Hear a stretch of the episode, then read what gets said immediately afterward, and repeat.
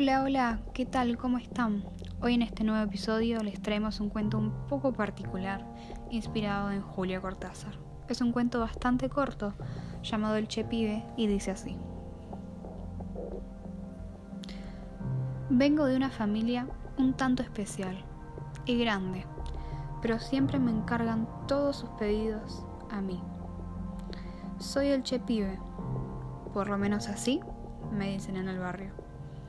Esta vez tengo que ir a buscar algo para mi abuela. No me dijo qué es. Solo me dijo que tenga cuidado, que nunca lo mire a los ojos, pero que tampoco lo pierda de vista. En el camino me encontré a mi tío y le pregunté si sabía qué era. Cuando mencioné las advertencias de mi abuela, él se quedó callado y me miró con cara de espanto. Se quedó paralizado como si ya lo hubiese visto. ¿Qué es? le pregunto sorprendido. Mira, Tito, lo único que te voy a decir es que sigas los consejos de Nina y que tengas cuidado con su cola. Puede ser muy hermosa, pero es peligrosa. Toma, llévate esto para poder atraparla. Me dio una jaula chica, como si fuese para un conejo. Tené cuidado, me grita, mientras me voy alejando, siguiendo el camino. Cada vez más cerca a la dirección que me había dicho mi abuela, las calles eran más angostas. Ya descubrí a dónde debo llegar. Está al final de la calle. Un camino cerrado. De lejos veía una fila de varias personas. Más cerca de ellas pude notar que todos traían algo. Algunos traían comida, otros jaulas para distintos tamaños y formas, algunos hasta mordazas, flores y chupetes. Me resultó raro, pero seguí mi camino, repitiendo una y otra vez los consejos. Llegué.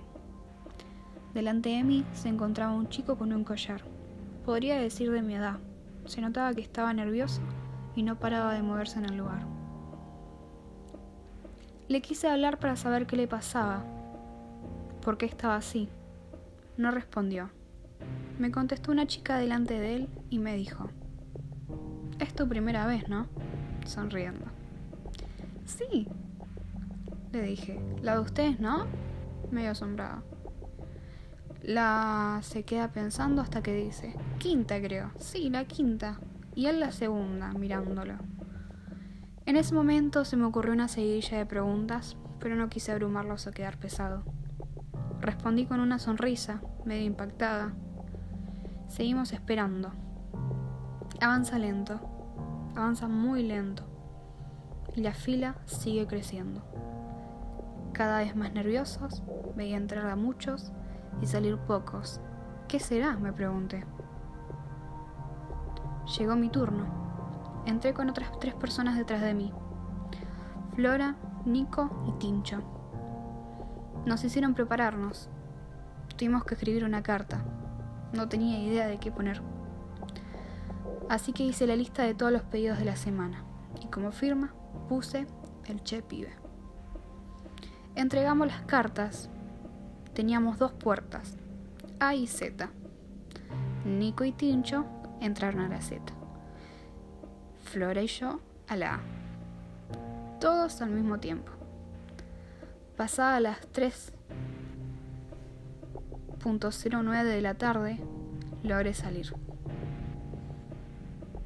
yo solo, con mi jaula y el encargo de mi abuela. Sobresale algo, pero no pienso ver nada.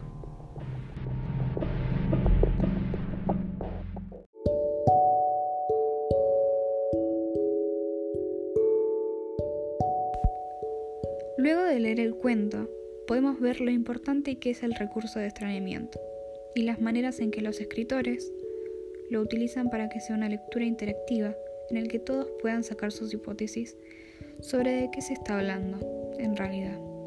En vez de tener solo una historia, pasan a tener muchas más. Y sin más que agregar, me despido. Fue todo por ahí. Chao.